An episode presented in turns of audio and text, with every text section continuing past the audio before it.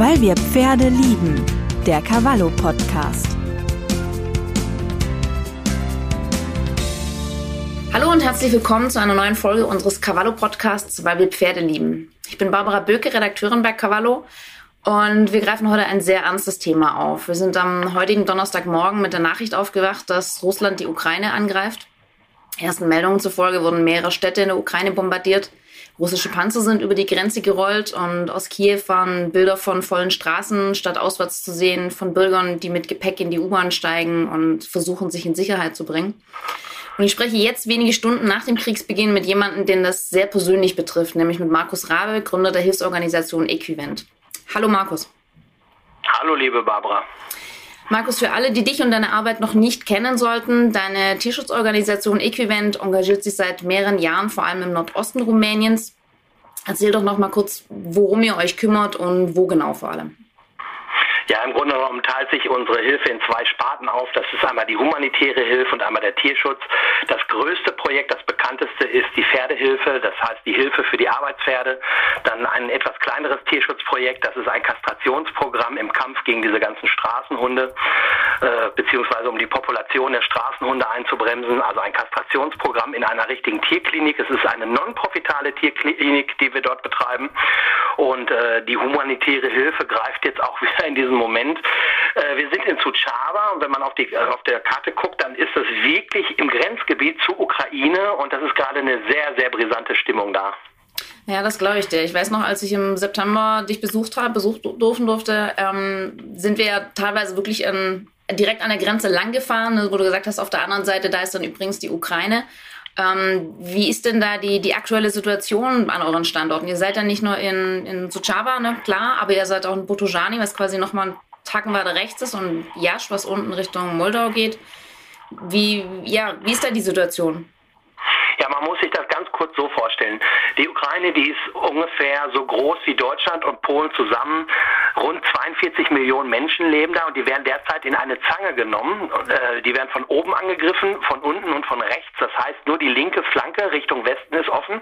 Und im Grunde genommen ist einer der ersten Grenzübergänge, der offen ist für Flüchtlinge, ist in Suceava auf dem Boden der EU, also in Nordostrumänien, da wo wir auch tätig sind. Mhm. Und äh, wir haben bereits heute erste Bilder von Flüchtlingskonvois erhalten. Äh, derzeit dürfen Männer ab dem 18. Lebensjahr nicht ausreisen. Die müssen also, was kampffähig ist, muss da bleiben. Frauen und Kinder dürfen äh, die Ukraine verlassen. Äh, die dürfen ihre Haustiere mitnehmen. Das heißt, da kommen jetzt auch Tiere an, um die wir uns kümmern müssen. Wir sind da schon jetzt wirklich gefordert und es ist Realität. Es ist wirklich Krieg. Mhm. Wie, wie, wie geht es eurem Team vor Ort? Also wie, wie fühlen die sich? Was, was haben die schon erlebt? Die Situation heute Morgen war, dass ich per Telefon geweckt wurde. Ich wusste überhaupt nicht, worum es ging. Und die stellten Fragen und ich konnte erst gar nicht antworten. Ich habe es gar nicht verstanden. Ich brauchte ein paar Minuten, um zu realisieren, dann auch durch, durch Fernsehen, äh, dass, dass der Krieg ausgebrochen ist. Wer, und äh, wer, wer die sind natürlich zutiefst bestürzt. Die sind zutiefst bestürzt. Und wir haben ja auch zum Beispiel eine Tierarztpraxis in Jasch und äh, unser ältester Tierarzt erzählt, er hat wirklich Bombeneinschläge gehört, also das, die Detonation. Es rückt wirklich sehr sehr, sehr nah. Mein Team hat natürlich Angst, aber ist auch relativ gefasst. Wir haben heute bereits die ersten Einkäufe getätigt. Lebensmittel, Grundnahrungsmittel für die Menschen, die da kommen, für die Flüchtlinge und auch Tierfutter in sehr, sehr großen Mengen, dass wir erstmal den ersten Ansturm eventuell bewältigen können. Morgen früh geht's los. Morgen früh kann ich dir dann auch schon ein paar Bilder aufs Handy schicken, äh, wie wir im Grenzgebiet im Einsatz sind. Also die Realität ist da und natürlich haben wir Angst und ich glaube, wer jetzt sagt in dieser Situation, er hat keine Angst, der lügt. Was, was meinst du denn mit im, im Grenzgebiet im Einsatz? Also wie, wie sieht es konkret aus? Was plant ihr denn da? Äh, konkret waren wir heute schon an der Grenze, haben uns das angeguckt. Mhm. Die, äh, wie gesagt, die ersten 5000 Menschen sind heute eingetroffen. Das ist der Stand heute Mittag gewesen. Das können jetzt natürlich schon mehr sein. Man sieht es auch auf Satellitenaufnahmen. Es ist ein Grenzstau an der Grenze zum Boden der EU. Mhm. Und äh, diese Leute kommen dann erstmal und die haben natürlich nichts. Die haben nur ihr nacktes Leben. Und äh, alleine schon, wenn man moralische Hilfe geben kann, wenn man Solidarität bekunden kann, wenn man sagen kann, ihr seid nicht alleine, hier warten NGOs auf euch, wir werden euch unterstützen, so gut wie es geht. Ich glaube, dass das auch schon eine positive Signalwirkung ist. Mhm. Wo, wo kommen denn all die Menschen unter? Ich meine, die, die 5000 Menschen, die da an der Grenze stehen, die wären ja nicht unbedingt bekannte Freunde, Verwandte in Rumänien. Also was ich jetzt Was ich zu sagen habe, ist unter Vorbehalt zu sagen, das sind natürlich auch bis jetzt unbestätigte Berichte aus meinen Kreisen. Wir haben ja auch so ein paar Verbindungen in die Politik. Mhm. Aber geplant sind in Suceava, das ist das Bundesland, wo unsere Klinik ist, und in Botojan, das ist ein Nachbarbundesland, wo unsere Klinik ist, sind, äh, ist jetzt geplant, aktuell große Flüchtlingscamps aufzubauen. Mhm. Vermutlich werden in den nächsten ein, zwei Tagen Zeltstädte aus dem Boden sprießen. Ob es denn so sein wird, werden wir sehen. Aber das ist die Vermutung heute. Okay, und euer Plan ist quasi dann direkt an, an die Grenze und an die, in die Flüchtlingscamps zu gehen und die Leute Ganz genau, wir sind da. Wir haben natürlich wir haben natürlich eine gewisse Infrastruktur. Wir betreiben mobile Tierarztpraxen, wir haben Fahrzeuge, wir betreiben soziale Hilfsdienste, wir haben Sozialarbeiter. Wir sind mobil und einsatzbereit und auch stationär schon vor Ort vertreten. Unsere Ärzte sprechen die Landessprache. Wir sind also nicht Fremde, sondern wir sind ja bereits seit Jahren dort im Einsatz. Man muss auch sagen, diese Gebiete, die man jetzt zur Verfügung stellen möchte, Botojan und Suceava als Flüchtlingsgebiete, als Unterkunftsgebiete, sind ja auch schon bereits die ärmsten Gebiete der Europäischen Europäischen Union. Ja. Äh, das ist natürlich eine besondere Belastung. Die treten also nicht in den reichsten Teil der EU ein, sondern in den bitterärmsten Teil der EU. Das, das äh, weiß ich ja von einem Besuch noch, ne? Also dass, dass die Straßen da zum Teil nicht existent sind, dass es kaum Infrastruktur gibt, also im Sinne von auch Stromversorgung mangelhaft ist und alles. Was denkst du denn, was hat es dann auch für Auswirkungen auf, ja, auf die ganzen Menschen in Rumänien, um die ihr euch ja bislang kümmert und die jetzt quasi, ja, wo die Flüchtlinge noch on top dazukommen? Also ich hätte erwartet, dass man jetzt auch so Stimmen hört, so nach dem Motto, ah, uns wird hier nie geholfen oder kaum geholfen, jetzt kommen hier Flüchtlinge und denen wird auf einmal geholfen, aber es ist genau umgekehrt. Die Rumänen zeigen sich unglaublich solidarisch und haben schon bekundet, dass sie alles, was sie haben, teilen werden. Also was man sieht von der Menschlichkeit ist eigentlich sehr positiv überraschend. Das ist natürlich super, ne? Also dass, dass die da so gleich Absolut. mithelfen, obwohl ja. sie selber so wenig haben zum Teil. Ja, das Phänomen beobachtet man ja oft, dass die Ärmsten der Armen alles das teilen, was sie haben. Ja, das stimmt, das stimmt. Wie, wie werdet ihr denn die nächsten Tage konkret planen, ähm, wenn, wenn ihr an der Grenze seid und euch da natürlich ähm, konzentriert auf, auf die Arbeit, ähm, werdet ihr den Klinikbetrieb quasi runterfahren, ganz einstellen?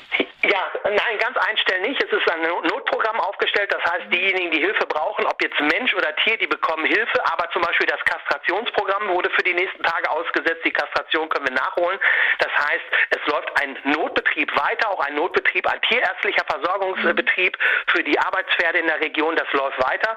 Aber alles, was irgendwie frei ist, das wird äh, aktiviert und diese Kräfte werden dann vor Ort jetzt für die Flüchtlinge eingesetzt. Okay, das heißt auch die ganzen Sozialarbeiter Mitarbeiter, die quasi für euch tätig sind, die werden jetzt auch alle in, in Richtung äh, Grenzgebiet abgezogen? Ja, richtig. Tierschützer, Sozialarbeiter. Äh, wir haben schon mit Lehrern gesprochen, wenn die Schulen jetzt geschlossen werden. Wir haben die ganzen Lehrer auf unserer Seite. Das heißt, wir sind ja unter Umständen, wenn es dazu kommt, bereit, sofort noch 100 äh, äh, Lehrkräfte dabei zu aktivieren. Wir haben heute, vielen Dank an dieser Stelle an die Volksbank, die hat uns den Weg frei gemacht, muss man wirklich so sagen. Rein, allein die technischen Probleme, die kommen. Wenn, wir haben ja den Zugang da hinten zu großen äh, äh Großhandelsketten, zum Beispiel Metro und Selgros. Aber wenn man eine Kreditkarte hat, die zum Beispiel auf 5000 äh, Euro pro Tag begrenzt ist, da kommt man nicht weit an der Kasse, wenn man äh, 100 äh, Tonnen Kartoffeln kaufen möchte oder sonst was. Und äh, das haben wir heute alle schon geregelt. Das heißt, ab morgen gehen die äh, großen Versorgungstrucks im Grunde genommen los. Es werden erstmal jetzt Lebensmittel aufgegriffen und auch Tiernahrungsmittel. Und dann geht es an die Verteilung. Und diese, diese Infrastruktur jetzt auch wirklich ans Laufen zu bringen, das war natürlich heute auch viel Telefoniererei. Aber ab morgen, sage ich mal, sind wir an den Start und können auch wirklich was umsetzen. Fakten schaffen. Mhm. Stichwort Schulen, hast du jetzt gerade gesagt hast, ihr seid ja auch an vielen Schulen aktiv. Ähm, ich kann mich noch erinnern, ne, in, in Botojan, wo ich dabei war, dass, es da, dass ihr da eine Schule mit Computern ausgestattet habt, dass ihr da gerade dabei seid, eine Suppenküche aufzubauen. Wie ist denn die, die Situation, die Lage in den Schulen dort oder auch in anderen? Habt ihr da Rückmeldungen bekommen? Wie geht es da den, den Kindern, den Familien, die da dahinter stehen? Also akut, akut betreuen wir acht Schulen. Zwei davon haben wir aufgerüstet mit Internet und Computertechnik, mhm. damit die auch wirklich sehr, sag ich mal, irgendwo auch fair den Markt öffnen können und auch eine faire Chance erhalten fürs Leben. Wir sind dabei, eine Suppenküche aufzubauen im wirklich allerärmsten Teil der Europäischen Union, um äh, den Kindern auch noch Nahrung zu geben, die bisher nicht jeden Tag einen, äh, einen Zugang zur geregelten Mahlzeit haben. Und äh, so ganz hundertprozentig korrekt korrekte Antworten kann ich dir wahrscheinlich erst in einer Woche geben. Ich bin jetzt am Wochenende da und kann das dann vor Ort sondieren. Wie die Gefühlslage ist, auch bei den Kindern und so weiter, da könnte ich jetzt nur spekulieren. Allgemein weiß ich von unseren Ärzten und Sozialarbeitern, dass wirklich eine ganz, ganz große Angst vorhanden ist. Es ist auch eine Angst vorhanden, dass eventuell der Krieg überschwappt auf dem Boden der EU. Die Angst ist da. Ob sie jetzt begründet ist oder nicht, das mag ich nicht, das vermerke ich nicht zu sagen. Ich weiß es nicht, ich bin kein Politiker. Mhm. Aber die Angst ist da und das ist schlimm. Ja, definitiv. Und die, die Schulen, sagst du, die werden geschlossen in, in dem Gebiet? Oder, äh, War heute im Raum, bis jetzt, mhm. bis jetzt sind sie noch nicht geschlossen. Das war heute eins von ganz vielen Thesen, die auf den Tisch kamen. Was dann bestätigt wird, morgen werden wir sehen. Die Frage ist natürlich auch, äh, ändert sich ja stündlich. Es ändert sich ja stündlich. Äh, bis jetzt ist es ja auch schon so, dass die russische Föderation schon vor Kiew steht. Ein Militärflughafen ist eingenommen. Wenn die natürlich jetzt in den nächsten Stunden die Grenzübergänge erreichen und alles zumachen, dann kommen auch keine Flüchtlinge. Auch das ist ja jetzt nur eine Spekulation. Ein paar tausend, vielleicht ein Dutzend tausend, ich weiß es nicht, ob es jetzt letztendlich fünf oder zehn oder zwölftausend waren, sind heute in Suceava über die Grenze gegangen. Ob die morgen noch offen ist, die Grenze, man weiß es nicht. Der russische Vormarsch ist unglaublich schnell. Mhm. Jetzt hast du gerade gesagt, ähm, du bist am Wochenende sel selber dort. Ähm, Sonntag wolltest du hinfahren, ne? Richtig. Sonntagmorgen 5 Uhr geht hier der Konvoi los, sind mehrere Fahrzeuge, ist natürlich auch wieder alles vollgepackt. Das heißt, die deutschen Kräfte, die jetzt hier vor Ort waren, die werden auch konzentriert in Rumänien jetzt eingesetzt. Wir fahren auch hier in Deutschland nur noch ein Notprogramm. Okay. Wer, wer, fährt dann alles mit runter vom Team? Wen nimmst du da alles mit, wenn du sagst mehrere Fahrzeuge? Habt ihr dann ähm, quasi auch schon, schon ja, Hilfsmaterial irgendwie dabei? Ja, ja, natürlich, von Medikamenten bis Verbandsmaterial äh, und so weiter. Also wir haben einiges dabei. Hm, äh, ich hoffe, ich hoffe, dass nicht zum Einsatz kommen muss. Es geht da natürlich auch damit los, dass wir zum Beispiel auch Klinikfahrzeuge haben äh, für den tierärztlichen Betrieb, wo, wo äh, Ultraschall mit an Bord ist oder Röntgenanlagen. Das kann man natürlich auch ganz schnell für den humanitären Bereich einsetzen. Mhm. Anbieten werden wir es. Wir werden natürlich helfen, wo es überhaupt nur irgendwo gefragt ist. Aber die Hoffnung ist, dass man das alles nicht braucht. Natürlich hofft man auch, dass der Russe sich das jetzt noch anders überlegt und wieder abzieht, aber wahrscheinlich wird das nicht passieren. Mit was für einem Gefühl fahrt, fahrt ihr denn da runter? Fährst du denn da runter, wenn, wenn man weiß, ähm, okay, bis, bis Sonntag kann sich die Lage nochmal geändert haben? Ihr seid ja 48 Stunden, glaube ich, ähm, allein mit den Fahrzeugen unterwegs. Das ist eine ganze Strecke, die ihr da abreißen müsst. Ähm, ich meine, ihr könnt ja selbst am Sonntag hier losfahren und wisst noch nicht, wie die Lage ist am, am Dienstag, wenn, wenn ihr dort ankommt. Was, ja, wie, wie fährt man da runter mit was für einem Gefühl? Es geht einem einiges durch den Kopf. Zum Beispiel die gesamte Stromversorgung in der Region kommt aus der Ukraine. Äh, die Reaktoren wurde vorhin bekannt gegeben, die sind alle schon in russischer Hand, angeblich. Was ist, wenn der Strom abgeschaltet wird? Man steht auf einmal, es funktioniert nichts mehr. Das heißt, es gibt kein Diesel an der Tankstelle, äh, es geht kein Telefon mehr, kein Handymast funktioniert. Das sind einmal, so, sag ich mal, im Grunde genommen Ängste, dass man die Infrastruktur verliert und dann natürlich auch die persönlich motivierten Ängste. Was ist, wenn man in, in Situationen oder mit Situationen konfrontiert wird, die man nicht haben möchte? Kampfhandlungen oder sonst was. Aber das wird sicherlich nicht nicht passieren, weil wir eigentlich vorhaben, auf dem Boden der EU zu bleiben und äh, die zu versorgen, die äh, dies über die Grenze schaffen. Und das Gefühl ist schlecht. Natürlich ist das ein beklemmendes Gefühl. Man hat Angst. Ich habe auch Angst, gebe ich auch zu. Ich habe Angst. Ja, alles andere wäre, glaube ich, in der Situation aber auch nicht angebracht, oder? Nein, glaube ich nicht, weil es ist Realität. Es ist wirklich Krieg, es ist ein echter Krieg, es ist kein Videospiel, es sind keine Kriegsdrohungen, es ist Krieg. Auf europäischem Boden ist Krieg.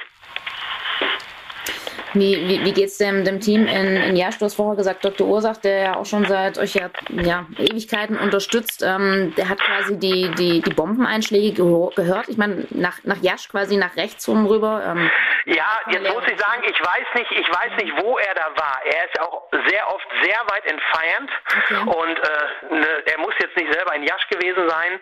Äh, er kann natürlich auch ganz woanders gewesen sein. Ich mhm. habe es heute nur mitbekommen, dass er erzählte, dass es eben heute Morgen, dass er das ja Detonation gehört hat, wo auch immer er da gerade im Einsatz war.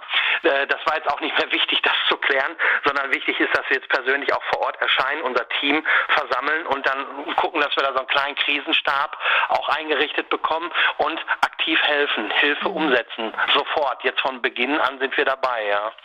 Was, was plant ihr, wie lange wollt ihr unten bleiben? Also das, das, das Also jetzt erstmal, also ich persönlich werde jetzt erstmal rund drei Wochen vor Ort bleiben, mindestens. Mhm. Und äh, wenn sich die Situation verschärft, wahrscheinlich Monate. Wir haben die Möglichkeit zu helfen. Wir sind eine, eine gemeinnützig anerkannte und auch als mildtätig anerkannte Hilfsorganisation. Es ist nicht nur, wir dürfen nicht nur helfen, es ist natürlich auch irgendwo eine Pflicht und nicht nur eine moralische Pflicht, sondern auch ein, ein Auftrag, den wir haben. Und natürlich werden wir helfen. Dafür sind Hilfsorganisationen da, sonst bräuchte man sie ja nicht. Mhm. Ja, ähm, ja. Hilfsorganisation, ne? ihr seid ja schon auf Spenden angewiesen für, für die Klinik, für ähm, quasi alles, was ihr dort unten leistet. Ähm, ihr werdet jetzt einiges mehr an Spenden brauchen, um das alles bewerkstelligen zu können. Definitiv. Und letztendlich können wir auch nur so weit helfen, wie wir einen Auftrag dazu haben, sprich einen finanziellen Auftrag. Wenn uns niemand was spendet, dann sind wir relativ schnell am Ende. Äh, aber ich hoffe doch mal jetzt auf Solidarität. Und im Grunde genommen ist es was, was uns alle betrifft. Wenn man jetzt hier nicht irgendwo auch ein Statement der Menschlichkeit setzt, äh, was hätte es dann alles überhaupt noch für einen Sinn? Das ist ja auch unsere Zukunft hier und die Zukunft unserer Kinder. Und ich kann jetzt auch nur an alle Menschen appellieren, bitte unterstützt uns dabei mit einer kleinen Spende. Äh, auf Facebook, auf unserer Homepage haben wir alles bekannt gegeben, wie man uns unterstützen kann. Und das, was wir jetzt brauchen, ist Geld. Und da lüge ich jetzt auch nicht drum herum. Wir brauchen jetzt auch derzeit keine Sachspende aus Deutschland. Das wäre viel zu teuer und zu aufwendig, die kurzfristig dahin zu transportieren. Wir können vor Ort alles kaufen. Wir haben die Möglichkeiten, wir haben Lagerhallen, wir haben die Logistik. Es mangelt am Geld. Damit ihr das alles, alles wuppen könnt und zusätzlich zu euren. Richtig, um handlungsfähig zu sein, ganz genau, ja. Ja, Markus, tausend Dank für die Einblicke. Ähm, quasi so nach einem Tag voller Telefonate und kurz vor der Abreise. Ähm, pass bitte auf dich auf, wenn du aufpasst. Ja, natürlich. und ähm, liebe Hörer, wenn ihr Äquivent und damit auch die ukrainischen Flüchtlinge gezielt unterstützen könnt, findet ihr auf ähm, equivent.org slash Ukraine oder cavallo.de slash equivent ähm, alle nötigen Infos zur Spende. Markus, pass auf dich auf. Alles klar, vielen Dank. Adios. Weil wir Pferde lieben. Der Cavallo Podcast.